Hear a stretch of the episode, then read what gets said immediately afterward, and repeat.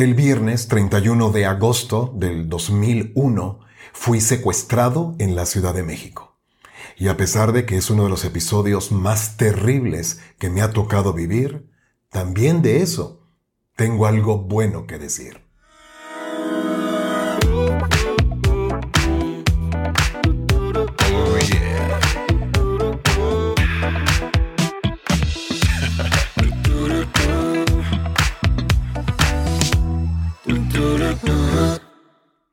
En aquel entonces yo estaba trabajando en un programa que se llamaba Vida TV junto a Galilea Montijo, estábamos en el canal 4 y habían ya rumores de que nos iban a pasar al canal más importante de México que era, y lo sigue siendo, el canal de las estrellas.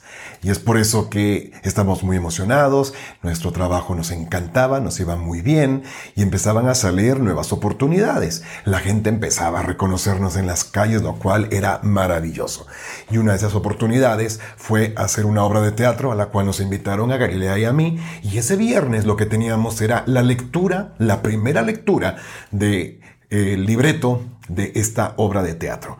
Me acuerdo que eran como las cuatro y media de la tarde, yo pasé a una librería a engargolar o ponerle espiral a mi libreto para llegar yo muy profesional y muy puntual a mi cita y cuando estoy en la librería percibo la presencia de alguien que se me acerca inmediatamente, demasiado cerca de mí, volteo y lo que veo es la pistola de este tipo este, por debajo de su chamarra.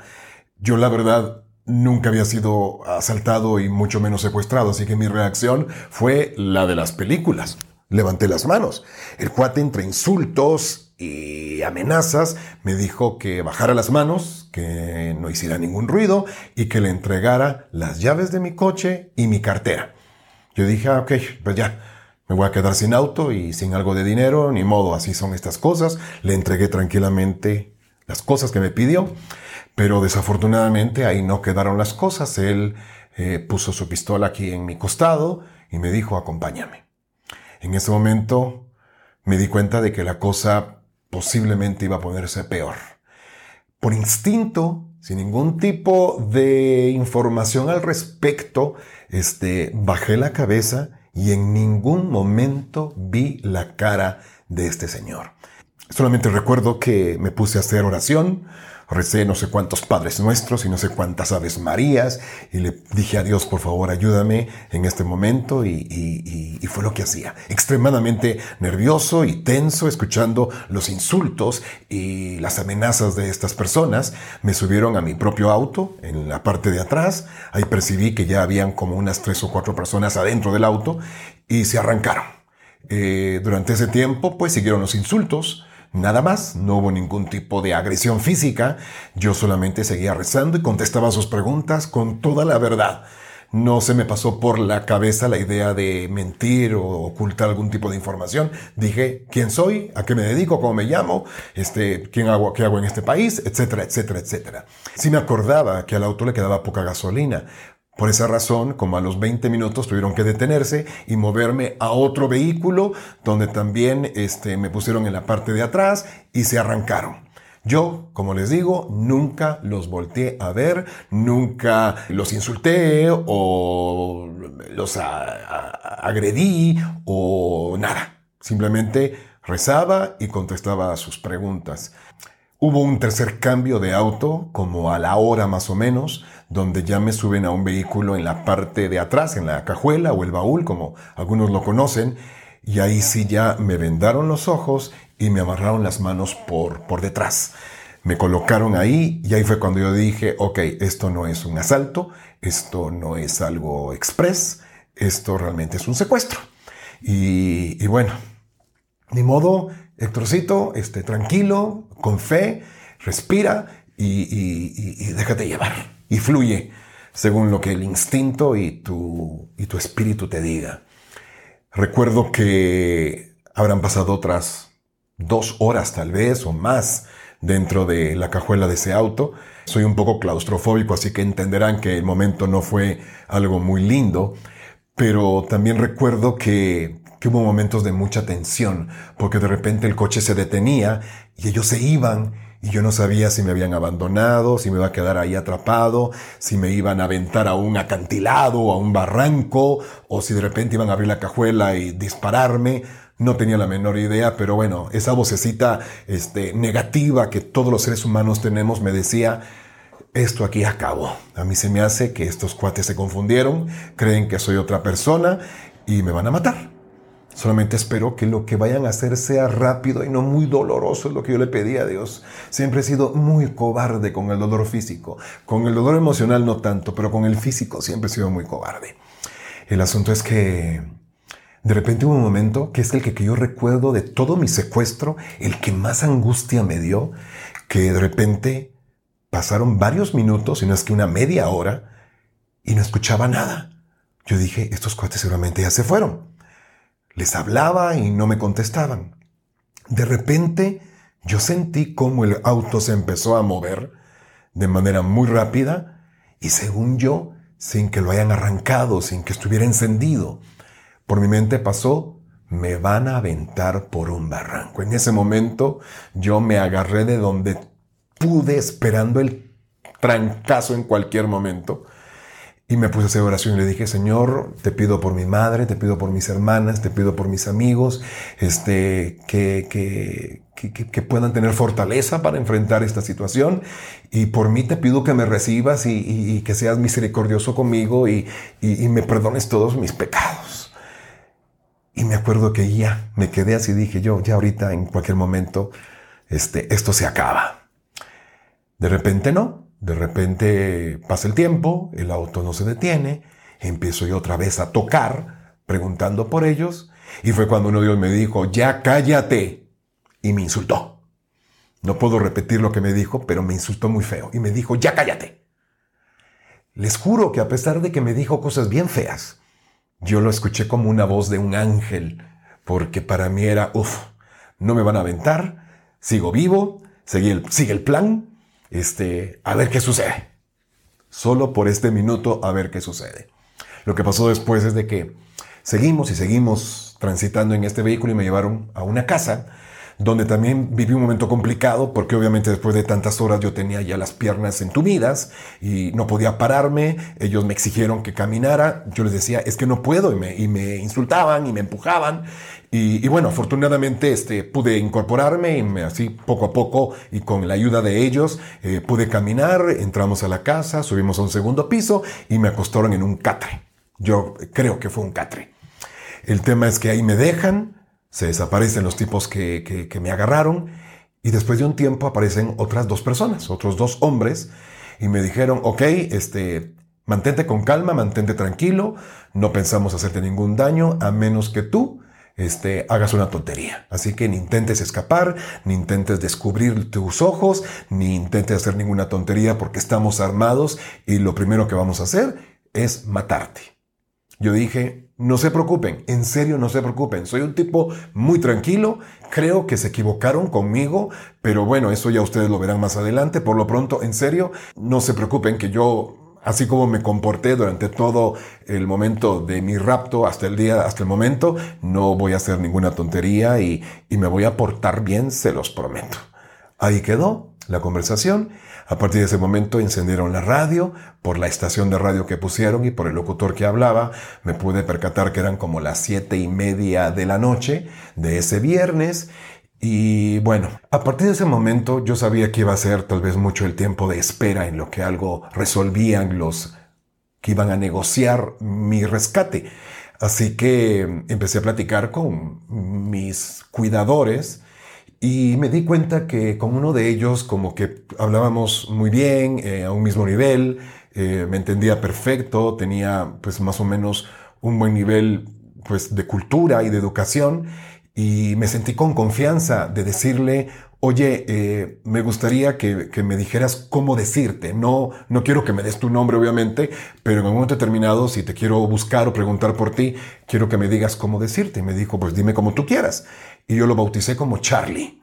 Entonces le dije, ok, Charlie, este, pues ya sabes, yo soy Héctor y yo me dedico a esto y bla, bla, bla. Y empezamos a platicar. Eh, al otro individuo que me cuidaba, no le puse nombre, pero como vi que Charlie a él le decía compadre, pues yo también le puse el compadre. Así que durante las siguientes horas yo me la pasé siendo cuidado por Charlie y el compadre. Y empezamos a platicar. Se los juro, de manera incluso muy amena. Me decía Charlie, entre las preguntas que te hicimos, tú respondiste que no eras mexicano y eres guatemalteco. La verdad, tú tienes mucho acento mexicano ya, pero ya me di cuenta que si eres guatemalteco por un par de expresiones que acabas de utilizar. Yo viví en Guatemala un tiempo y por eso conozco mucho de tu país. Bueno, el tema es de que lo que nos faltaba a los tres realmente era un tequila o un buen café para seguir con nuestra plática tan amena que teníamos, sobre todo Charlie y yo. Me habló de su familia, me habló de sus hijas, me habló de su extrabajo, porque por cierto, Charlie había sido agente antisecuestros antes de convertirse en secuestrador, digamos que se cambió de bando. Obviamente él trató de justificar lo que hacía, el país está muy mal, este gobierno no nos ayuda, por eso hacemos esto. Entonces yo en ningún momento ni lo critiqué, ni le dije estás mal, esto no es así, simplemente dije no, pues te entiendo, obviamente estamos pasando por momentos difíciles y, y, es completamente este, entendible ¿no? lo, que, lo que ustedes están pasando también. Así que esta conversación siguió. Como yo me di cuenta de que había una cierta confianza ya entre Charlie, el compadre y yo, pues me atreví a decirle a Charlie, oye Charlie, como te dije desde un principio, no tengo ninguna intención ni de escaparme, ni de verlos, ni de hacer nada intrépido. No es para nada mi estilo. Pero estoy extremadamente incómodo porque todo el peso de mi cuerpo está cayendo sobre mi hombro y la verdad es que si ustedes quieren que me quede incluso dormido, pues sí, regálame un poquito de comodidad, ¿no? Solamente pido que en vez de, de, tenerme amarrado por detrás, me amarres por delante, así me puedo recostar en mi costado. Claro que sí, Héctor, por supuesto. Me desamarran de acá, me amarran por delante y entonces ya pude yo estar más cómodo recostado en mi costado.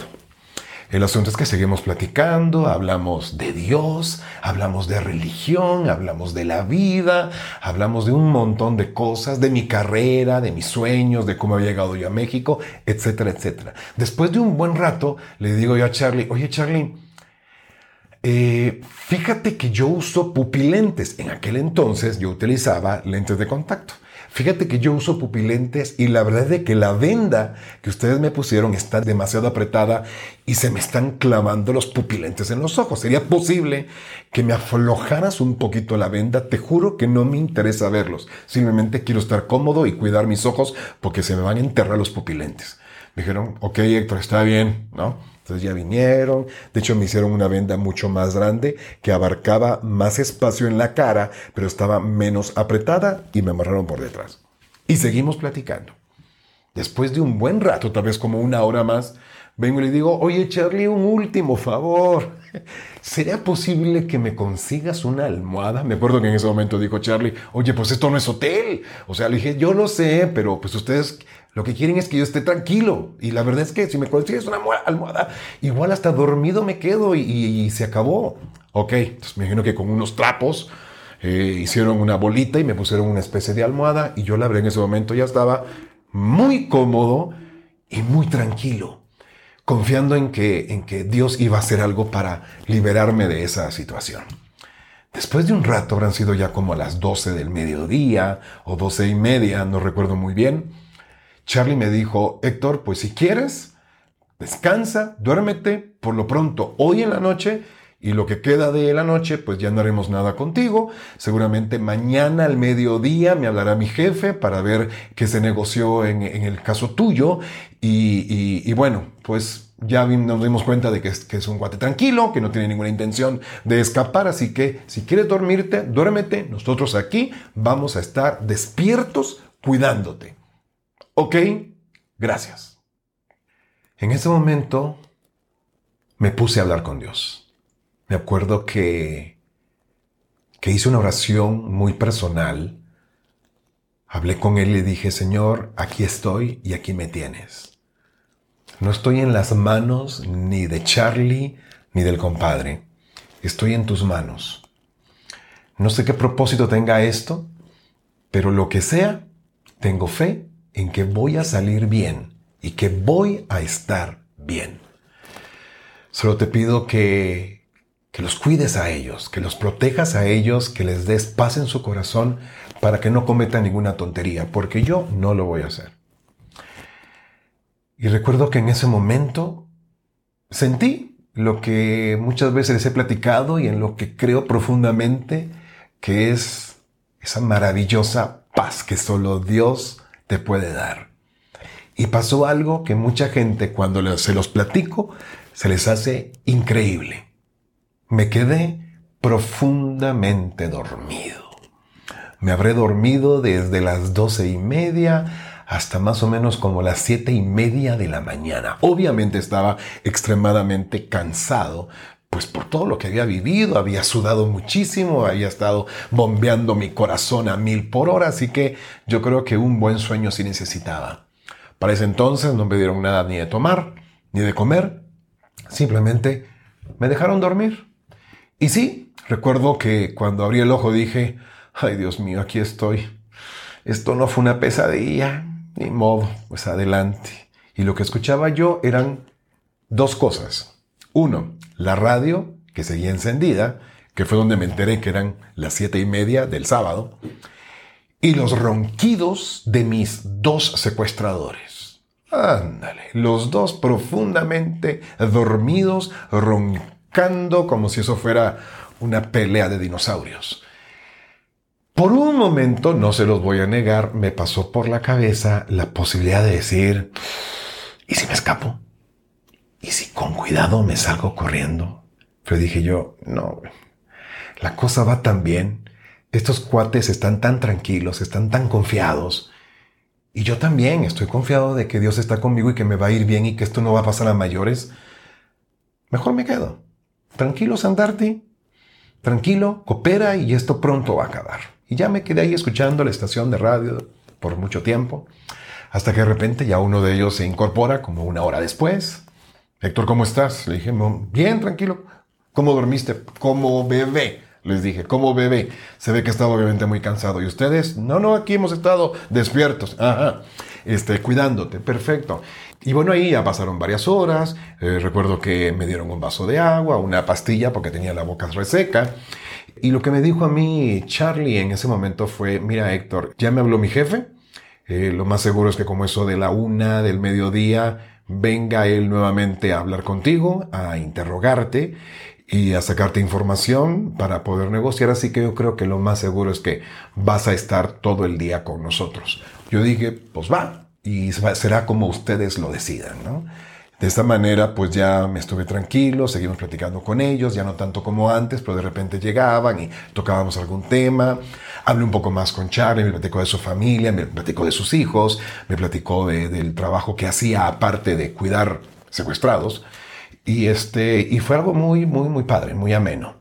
Y también me acuerdo que me sirvieron una sopa de estas instantáneas para que tuviera algo en el estómago, pero la verdad es que se me había quitado el hambre desde el día anterior. Y efectivamente, pasado las doce y media, la una más o menos, llega Charlie conmigo y me dice, Héctor, ya viene mi jefe para acá. Eh, lo único que te recomiendo es que sigas como estás, tranquilo, que respondas todo lo que nos has dicho. Ya sé que lo que nos has dicho es, cierto, que no hay ninguna irregularidad, que no hay ninguna mentira, así que tú sigue igual. Eh, mi jefe es un tipo muy agresivo, es un tipo que te va a tratar muy mal, pero tú tranquilo, estamos contigo, te estamos aquí apoyando y cuidando y simplemente haz lo que él te diga. Claro que sí, Charlie, gracias por la recomendación. Y efectivamente, al poco tiempo, escucho pasos. No le voy a negar, sí estaba nervioso porque sabía que venía, pues para mí como que el más malo de los de todos. Y sí, llegó un tipo que se...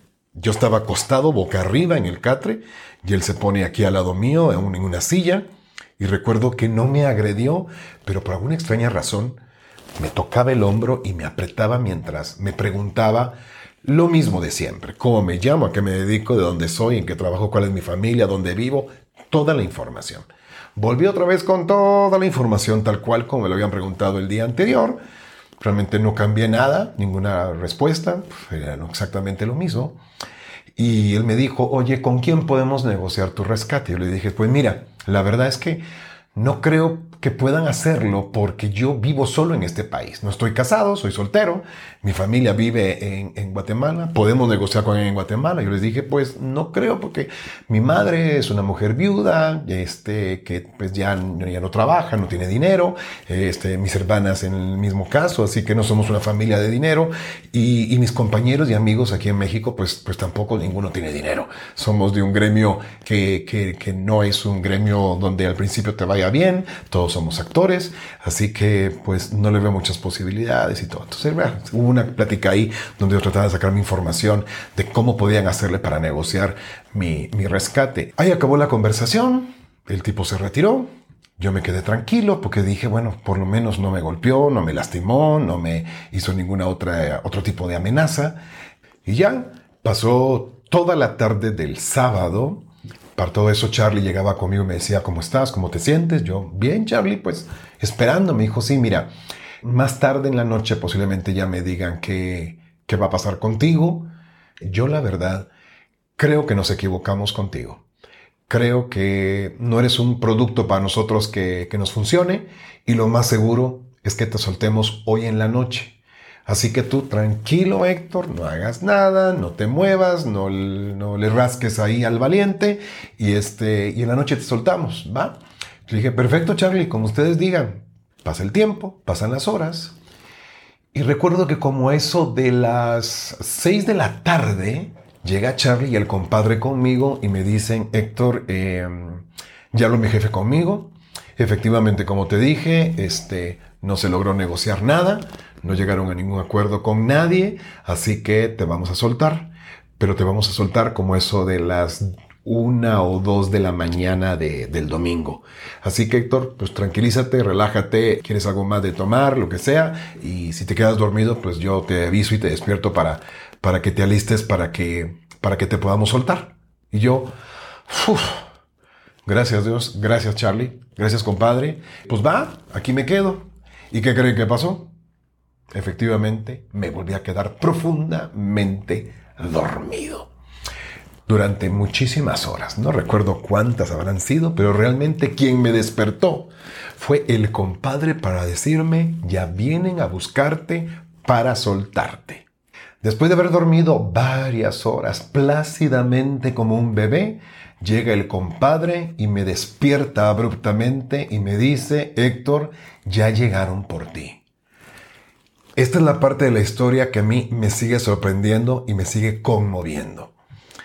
Cuando me dice el compadre, te voy a ayudar a incorporarte y a ponerte los zapatos y todo lo demás, recuerdo que yo ya medios zombie todavía por el sueño, me levanto, me acuerdo que él me ayuda a colocarme los zapatos, eh, no me desamarro obviamente, tampoco me quita la venda. Para entonces yo solamente tenía lo que me dejaron, que era mis calcetines, mis zapatos, mis calzoncillos, mi pantalón y mi camisa, nada más. Todo lo demás ya no existía. Es más, creo que hasta el cinturón se robaron. Pero bueno, el tema es que me incorporo y el compadre me dice, Héctor, en serio, tranquilo. Estos cuates son muy violentos, son los mismos que te raptaron, los que te van a soltar. Pero es gente muy agresiva, te van a insultar y todo este rollo. Así que tú tranquilo y bla, bla, bla, no te va a pasar nada si te sigues comportando como hasta este momento. Gracias, compadre. Y en ese momento pasó algo que, que realmente me impresionó. Viene el compadre, me agarra la mano y me coloca adentro un billete de 100 pesos. Me cierra la mano y me dice, guárdalo bien esto es para tu taxi, pero que no te lo encuentren porque te lo van a quitar.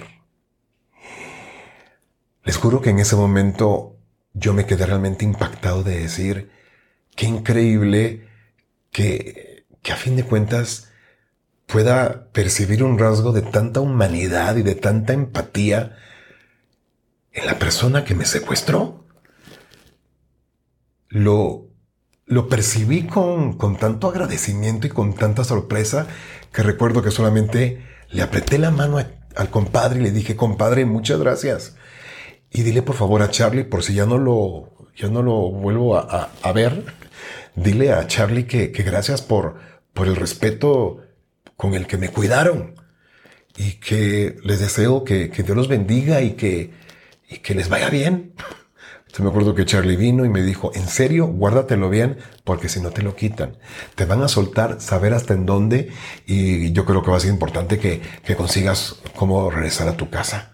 En ese momento, suben los tipos agresivos que me iban a soltar y me dijeron, te vamos a quitar la venda, pero mantén los ojos cerrados y no los abras para nada. Me quitan la venda y sobre los ojos me colocan como cinta adhesiva y me colocan unos lentes oscuros y me dicen, ahora vas a viajar adelante, no atrás. Ok, ya me bajan, entonces me entregan, me suben al auto y nos arrancamos. Y de repente, pum, me llevan a un lugar, habrá sido como las 2 de la mañana, estaba lloviendo, me llevan a un lugar y me dicen, aquí te vamos a dejar no hagas nada, no te quites las cintas adhesivas, no te quites los lentes, cuenta hasta mil y entonces ya lo puedes hacer. Y yo, ok, señores. Me dejan ahí tirado en el pasto, no sé en dónde, creo que era un sitio baldío, me dejan ahí y se arrancan ellos. Yo todavía conservaba mis 100 pesos que me había dado el compadre. Obviamente no conté hasta mil, ya cuando iba como por el 36 yo dije yo creo que estos ya andan muy muy lejos. Me quito las cintas, me quito los lentes y todo. Y dije, ontoy. No tenía la menor idea. Estaba en una colonia eh, que no conocía, con las calles vacías, medio lloviendo siendo las 2 de la mañana, el rumbo no era muy bonito, yo dije, lo que no me hicieron los secuestradores, aquí alguien me lo va a hacer porque esto no suena nada alentador. Obviamente con el billete de 100 pesos no iba a poder hacer nada porque no pasaba ni un perro, mucho menos un taxi. La expectativa no era muy buena para mí, pero dije, por lo menos ya no estoy en manos de este tipo. Ahora, por favor, Dios, mándame un ángel, mándame a alguien o una patrulla de la policía, lo que sea, o un taxista, para que me saque de aquí, porque no tengo la menor idea ni para dónde agarrar. Si para la derecha o para la izquierda. Y en eso Dios escuchó mi oración y aparece un auto grande, familiar, con mucha gente adentro cantando y pepe, bailando y ese rollo, ta, ta, ta, ta, ta, ta, y yo me acerco. Los veo y veo una familia completa que venían seguramente de una fiesta a las 2 de la mañana, todos ya guapos pero desarreglados, medio despeinados y con el ambiente festivo todavía celebrando y haciendo canciones y bromas y chistes. Y entonces yo de repente aparezco con ellos y les digo, buenas noches, perdón no los quiero espantar, ni quiero hacerles nada. Lo que pasa es de que me secuestraron y me acaban de soltar aquí en, una cuadra. Lo único que les pido, por favor, es que me presten una tarjeta telefónica para poder llamar a mis amigos y que vengan por mí. Obviamente la familia me ve así como bicho raro y dicen, oh, qué, qué, tipo más raro, este, pero afortunadamente me creyeron y me dice, sí, claro, no te preocupes. Ahorita me dice uno de ellos, ahorita yo saco una tarjeta y, y, vamos aquí al, al, al, teléfono que está en la esquina y así le marcas a tus amigos. Muchas gracias. Y ahí me quedo yo así, mira, empapado, mojadillo, porque obviamente seguía lloviendo, pero ya obviamente yo con una con una sensación ya de esperanza y de paz y de alivio de saber que ya estábamos en los últimos minutos de este episodio amargo. En eso ya salen dos chavos de unos 19 o 20 años con la tarjeta y me acompañan al, al teléfono. Le hablo a otra amiga y cuando esta mujer dice, bueno, con el llanto en su voz, me di cuenta que ya sabían que que yo estaba este, desaparecido. Y le digo a esta amiga, Mónica, tranquila, estoy bien. Se suelta a llorar, me pone a su esposo. Su esposo me dice, Héctor, ¿estás bien? Me dijo, sí, estoy bien, pero quiero que vengan por mí. Perfecto, ¿dónde estás? ¿Dónde estoy? Me dan la dirección, les digo que vayan por mí y cuelgo el teléfono. Dije, perfecto, ya vienen por mí. Iban a tardar bastante porque estábamos de lado a lado de la ciudad. Pero bueno, en ese momento uno de los muchachos que me prestó su tarjeta amablemente ve y me dice, oye, tú sales en la tele, ¿no? Le dije, sí, yo estoy en un programa que se llama Vida TV con Galilea Montijo. Claro, claro, ese eres el que anuncia los refrescos. Sí, es cierto. No, mira, mamá, aquí está el de la tele. No, ay, sí, en serio, ay, sí, ay, ven. Y ya me invitan a pasar a su casa. Entonces ya convivo con ellos un ratito y me dan algo de tomar y creo que me sacaron unas papas o algo así porque obviamente yo venía muy mal comido y yo dije, bueno, pues seguramente me van a preguntar qué pasó, y no me preguntaron de mi carrera y cómo era trabajar en Televisa y cómo era trabajar en la televisión, etcétera, etcétera, etcétera. La verdad es que, que fue un momento muy bizarro porque yo estaba hecho pedazo, estaba empapado, mojado, cansado, todavía con el corazón un poco acelerado de tanta angustia y de repente verme ahí en esa casa de esa gente que hoy les agradezco tanto y si están escuchando y viendo este mensaje, en serio quiero decirles que, que les agradezco mucho ese, ese detalle de haberme recibido en su casa esos tantos minutos en lo que llegaban mis amigos.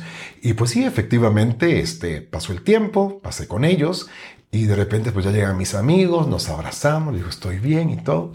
Y lo más bizarro fue también que antes de que tomáramos el auto de regreso a mi casa o a casa de mis amigos, pues todavía la familia dijo, vamos a sacarnos una foto contigo. Sí, foto, foto. Así que si alguien tiene por ahí esas fotografías que me tomaron ese día, por favor, vean la manera de enviármelas. Me encantaría ver la cara que tenía yo tratando de sonreír con mis primeros fans de la televisión después de 34 horas de secuestro. ¿Qué les puedo decir? El regreso fue maravilloso. Ese día lloramos, nos abrazamos. Ese día hicimos oración, dándole gracias a Dios de que yo estaba bien. Y les dije, por favor, solamente les pido que, que estén tranquilos, que yo estoy bien. No me hicieron ningún daño físico. Creo también estar bien mentalmente y sé que hay muchos trámites que hay que hacer el día de mañana, pues hoy descansen, déjenme dormir, darme un buen baño, comer algo y mañana nos encargamos de, de hacer todos los trámites y levantar la denuncia y todo lo demás que sea necesario, ¿no? Y así fue. Y al día siguiente pues ya fueron por los trámites. Hay varios elementos que yo quisiera apuntar este, como parte de la historia de mi secuestro y por lo cual yo considero que es importante que comparta esta historia porque hay cosas positivas detrás de todo esto que me pasó. Cosas positivas que me han servido a mí, cosas positivas que me sirvieron en su momento para hoy estar bien y estar vivo y cosas que creo que pueden servir a los demás porque a fin de cuentas en este mundo todos somos secuestrables. Por eso es que a veces yo platico esta historia con esa única intención y sobre todo para que puedan ver la mano de Dios en esos momentos en que uno más lo necesita. Eh, yo tuve la oportunidad de que me entrevisté al día siguiente con el agente antisecuestros y después de que le conté toda mi historia con todo lujo de detalles, recuerdo que este agente me dijo, Héctor, si hubiera un manual del perfecto secuestrado, déjame decirte que tú lo cumpliste a cabalidad.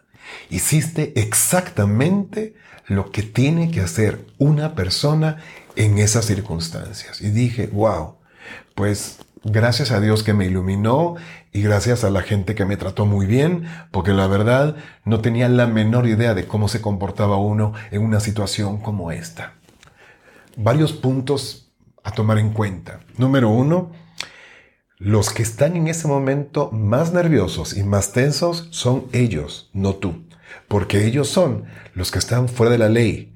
Ellos son los que tienen más posibilidad de que si algo sucede, llega la policía o la gente se da cuenta, ellos son los malos, no yo. Al que van a rescatar es a mí, no a ellos. Punto número dos. Fue increíble que yo decidiera nunca ver sus caras. Cuando un secuestrado ve a su secuestrador a los ojos o ve sus caras, obviamente se coloca en una situación mucho más comprometedora porque saben que si lo dejan en libertad, posiblemente los denuncie y los reconozca más fácilmente. Así que afortunadamente nunca los volteé a ver y si yo, espero no sea así, volviera a pasar por eso, sería lo mismo que volvería a hacer, a cerrar los ojos y no ver a nadie, ni tratar de reconocer a nadie. Número tres, nunca los agredí, nunca los insulté, nunca cuestioné su trabajo y, los traté como, como lo que son, seres humanos y personas que están equivocadas que están haciendo algo de manera equivocada, pero que yo no soy para juzgar este, su comportamiento. Hoy podría decir, sí, me fue bien. Desafortunadamente no siempre es así. Desafortunadamente hay personas a las cuales les va muy mal en este tipo de situaciones.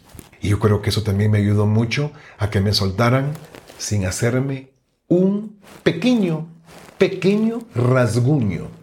No me hicieron absolutamente nada. Todo quedó en insultos y amenazas. Amenazas que nunca cumplieron porque nunca les di pie para que lo hicieran. Aprendí que, que la vida no la tenemos garantizada, que estas situaciones están a la vuelta de la esquina, que no hay forma en que tú puedas prepararte para algo así, pero que cuando tienes fe, y cuando Dios es el Señor de tu vida y es el que maneja los hilos de tu existencia, hay algo, yo le llamo Espíritu Santo, llámale tú como quieras, pero hay algo que se apodera de tu ser y que te hace hablar y actuar de la manera correcta para conseguir el resultado correcto. Yo no soy experto en nada, ni experto en comportamiento humano, ni experto en artes marciales, ni en habilidades este, para poder enfrentar una situación como esta. Yo lo único que era en ese momento era un hombre de fe que puso sus manos y su vida este, en las manos de Dios y que dejé que Él manejara esa situación. Y por eso hoy puedo decirles, que las cosas salieron extremadamente bien. Otro punto que quiero recalcar que es básico en esta historia y que le da sentido a esta historia y que forma parte de algo bueno que tengo que decir, es que mi proceso de superar mi secuestro fue extremadamente rápido. ¿A qué me refiero? Sí, me quedé con miedo, me quedé con mucho temor porque estas personas se quedaron con toda la información, mi teléfono, este, mis contactos, se quedaron con las llaves de mi casa, se quedaron, obviamente sabían dónde vivía, dónde trabajaba, etcétera, etcétera, etcétera. Incluso ellos me amenazaron en que si yo no les daba dinero después de mi secuestro, iban a ir por mí. Cuando yo hablé esto con mi agente, que nos asesoró en este tipo de situaciones, recuerdo que él me dijo, Héctor, seguramente te pidieron dinero que les vas a entregar después de haber sido liberado. Y les dije, así fue, ok, no les vas a dar un solo peso. Le dije, pero, pero, pero, ¿por qué? Me dijo, ¿por qué no? ¿Por qué no? Ahorita tú, de alguna manera, eres la persona más segura en este momento y menos secuestrable en ese momento, porque estas, estos grupos de secuestradores, que aparte te tocó uno muy profesional, pues saben el tipo de persona que tú eres y saben que ahorita tú obviamente estás siendo cuidado, protegido y que ya te la sabes. De alguna manera, este, no eres alguien fiable para ellos y como aparte fuiste un fiasco como secuestrado, te tienen totalmente apartado de su lista. Yo dije, ok, Héctor, no cambies nada, no cambies ni de residencia, no cambies ni siquiera las chapas de tu casa, no te van a venir a buscar. Lo único que te aconsejaría es que cambies tu número telefónico y nada más, y tu número de celular, nada más. Ok. Esa fe que yo tuve durante todo el tiempo que estuve secuestrado fue la misma fe que deposité en mi agente antisecuestros cuando me dijo, Héctor, no te van a hacer nada. Eres ahorita la persona menos secuestrable de México. Tranquilo Vive tu vida en paz. Solamente te aconsejo que hagas estos cambios. ¿Y saben qué? Le creí. Creo que sí cambié las chapas de mi casa, pero seguí viviendo en el mismo lugar, seguí trabajando en el mismo sitio y me liberé casi casi al 100% de la paranoia de salir, ese tipo de cosas. Realmente puedo decirles que que nunca la tuve. Durante las siguientes semanas, pues mis amigos estuvieron muy pegados a mí, no, me, no querían que yo saliera. Oigan, no me van a buscar. O sea, no hay manera, ya no hubo llamada para negociar nada conmigo, así que esto se acabó. Y, sigamos la vida y vivamos lo que tengamos que vivir. Al martes siguiente de mi secuestro, yo tuve la oportunidad de juntarme con mi grupo de oración que tenemos todos los martes, mis queridos hermanos de Betania, así se llama este grupo. Me acuerdo que, nos juntamos todos en, mi casa para, para hacer lo que siempre hacemos los martes, que es hacer oración, dar gracias a Dios este, y, hablar de cómo nos fue en la semana, todo bajo la luz de, de nuestra fe y de lo que creemos. Y recuerdo que esa vez, pues toda la atención estaba puesta en mí y con respecto a lo que me había pasado y les comparto mi historia, completita, con todos los detalles. Para todo eso, quiero contarles que yo, yo no había llorado, yo, yo me había mantenido muy fuerte, muy tranquilo, muy, pero no, no había logrado sacar, este, pues tal vez a ese niño interior que, que estaba dolido, lastimado y que estuvo extremadamente asustado.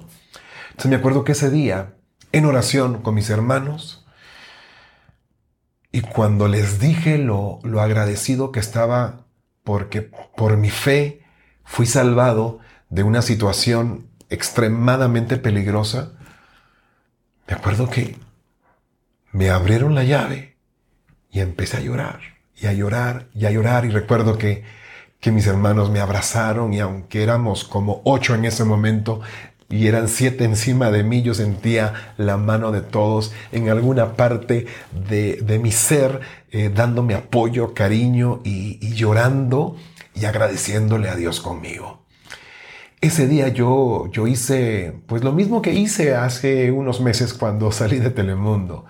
Dejé que mi niño interior, ese niño que había sido lastimado, insultado, amenazado, agredido hasta cierto punto, se desahogara y sacara todo. Me acuerdo que lloré y lloré y lloré y, ya no, no fue necesario más que eso para poder superar este, la parte en que yo estaba dañado por esa situación. Como a los cinco días de haber sido liberado, yo recibí la visita de mi madre, que ya estaba programada para que llegara a México a, visitarme. Y me acuerdo que senté a mi Gertie y le dije, Gertie, tengo algo que contarte. Ella no sabía absolutamente nada.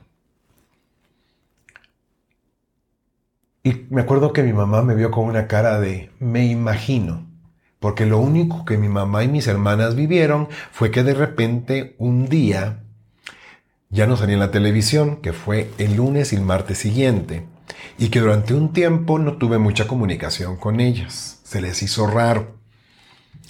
Para todo eso no habían tanta tecnología con redes sociales para que mi secuestro se hiciera público a los pocos días pero, pero ella algo se sospechaba como buena madre que es. Y le conté toda mi historia. Y me acuerdo que mi madre, con la misma paz con la que yo estuve y se lo conté, me dijo, wow, qué bueno que eres un hombre de fe, porque tu fe te salvó. Qué bueno que todo lo que te enseñé y todo en lo que yo creo que hoy sé que tú crees, lo pusiste en práctica porque si de algo estoy tranquila, me dice, es que yo sé que cada uno de mis hijos están en manos de Dios, porque así lo he pedido desde el primer día de su existencia.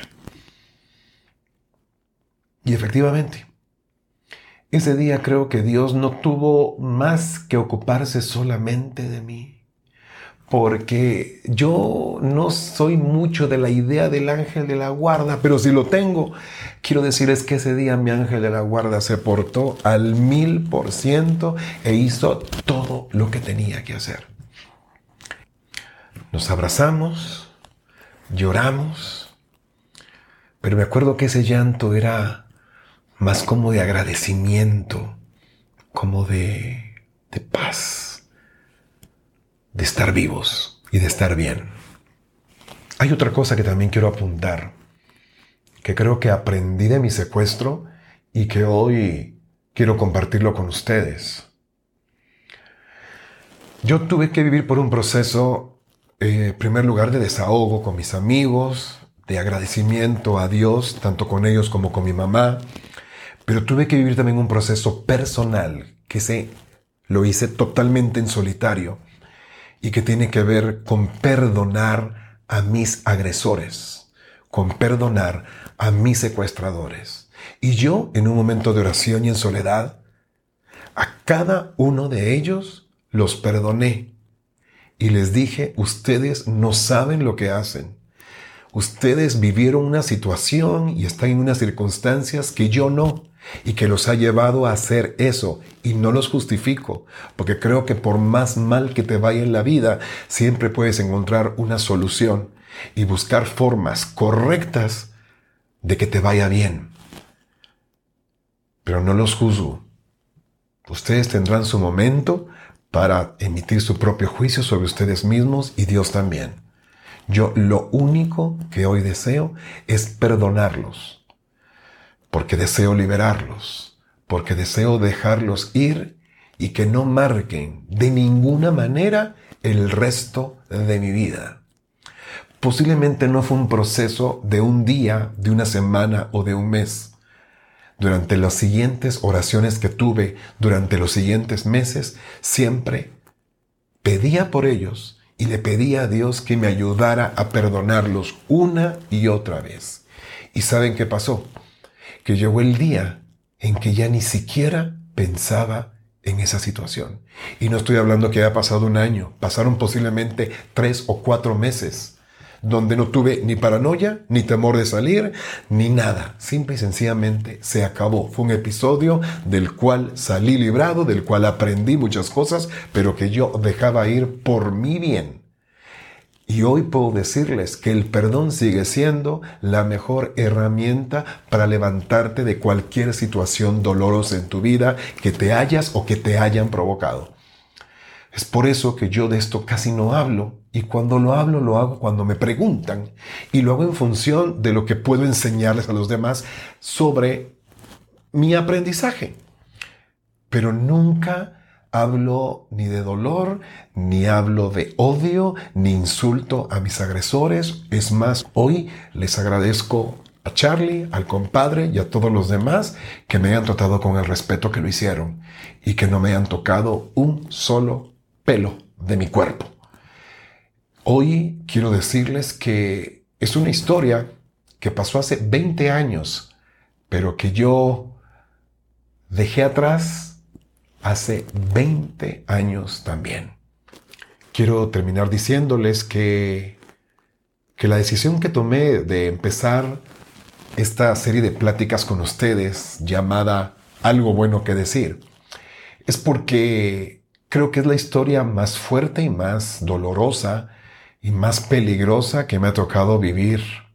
Y que a pesar de eso, siempre tengo algo muy bueno que decir de todo lo que me pasó. Espero que, que le sirva de algo.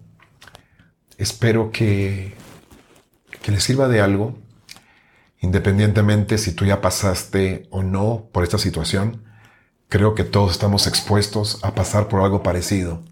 Pero si algo en general puedo rescatar de todo esto y compartirlo con ustedes, son tres cosas. La primera es fe, sabiendo que en cualquier momento y en cualquier situación siempre va a haber un Dios que está cuidando por ti y que en la medida que tú creas fervientemente que eso así es, vas a actuar de una manera que te va a ayudar a salir de la situación, sea cual sea.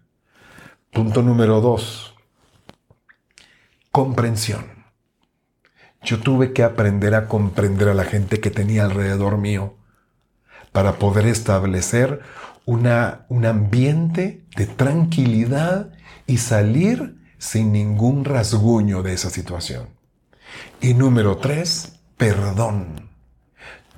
Yo tuve que pasar por un proceso profundo, real y sincero de perdón de cada uno de mis secuestradores para hoy poder platicar de esto con la paz y con la sonrisa que puedo hacerlo. Fe, comprensión y perdón. Gracias en serio, muchas gracias por haberme acompañado durante estos minutos en esta historia que espero que de algo les haya servido, les haya entretenido y si es posible inspirado. Los invito a que se suscriban a mi canal ya que más adelante seguiré publicando muchas más historias. Espero sus comentarios. Si es posible, compartan lo que acaban de ver, pero lo más importante es que estén seguros que hay mucho de qué hablar con muchísimas personas bajo esta misma visión. De todo, siempre hay algo bueno que decir. Los quiero mucho. Gracias.